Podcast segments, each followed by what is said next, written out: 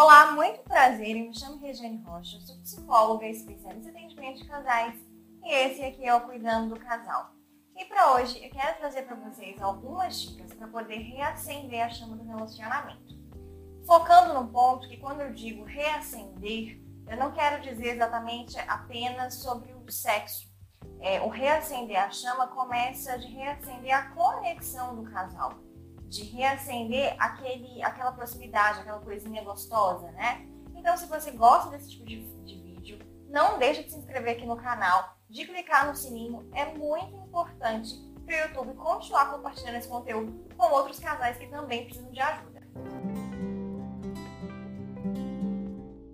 A dica número um para reacender a chama do relacionamento é uma dica muito simples, mas talvez nada óbvia. E ela já vale a sua curtida, hein? É o seguinte: tire um tempinho para refletir o que realmente fez com que o seu cônjuge, lá no início, tivesse se apaixonado por você. É muito comum ouvir no consultório que às vezes a chama vai se apagando porque pequenas características que o outro tinha que atraíam vão se perdendo com o tempo não podemos deixar com que essas características que são muito importantes para o relacionamento fiquem no passado. Então, se você quer realmente reacender a chama do seu relacionamento, começa ainda hoje, tirando um tempinho para refletir sobre o que realmente você mudou ou até extinguiu no seu comportamento e que o outro gostava muito e que era muito importante para o bem-estar do relacionamento, ok? Como eu disse, essa dica por si só já vale sua curtida, hein? Não deixa de clicar aqui embaixo. Dica número dois é ser gentil. É, quando eu falo ser gentil, é, é ser atencioso, é, cuidadoso com o outro, de realmente se importar com o outro, de realmente demonstrar que o outro é muito importante para você. Isso é uma coisa que eu escuto muito no consultório, que vai realmente se perdendo e que é um dos principais pontos de conexão de um casal. Você sempre saber que, independente de qualquer coisa, se você se meter num problema, em apuros, se você precisar, você vai ter o outro ali do seu lado. Isso é uma coisa que acolhe, que traz segurança para a pessoa. Né? Então é um ponto importantíssimo. Ser atencioso nas palavras, na escuta, no aconchego mesmo do dia a dia. A dica número 3 é ser realmente uma pessoa que traz ali surpresas para o relacionamento. Surpresas a gente pode encaixar como qualquer coisa né? Que seja uma brincadeira, que seja um jogo para o casal se divertir, que seja uma comida que o outro gosta, que seja uma coisa para usar na cama, não importa. É, trazer novidade para o relacionamento. Né? O relacionamento ele também vai estagnando vai ficando ali morno né, ao longo do tempo por falta de novidade.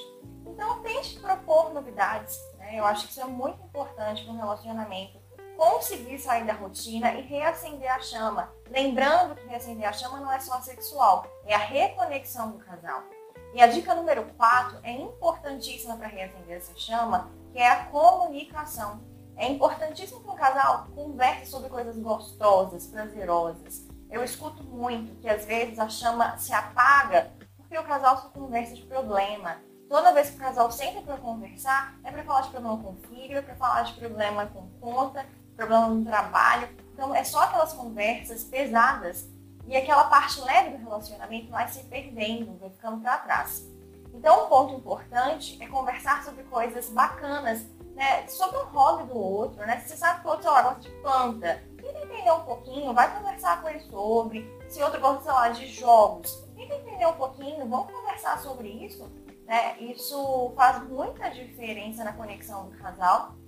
E uma dica extra né, é que quando o casal tiver um tempo de qualidade só para os dois, não ficar falando sobre essas coisas. Né? Então, se sair para jantar, esquece que tem conta, esquece que tem filho, que tem família, que tem problema, e vai conversar sobre coisa legal, sabe? Igual quando a gente começa a namorar, que a gente só conversa de coisa para realmente mostrar para o outro ali quem a gente é e instigar a admiração. Isso é uma coisa muito importante.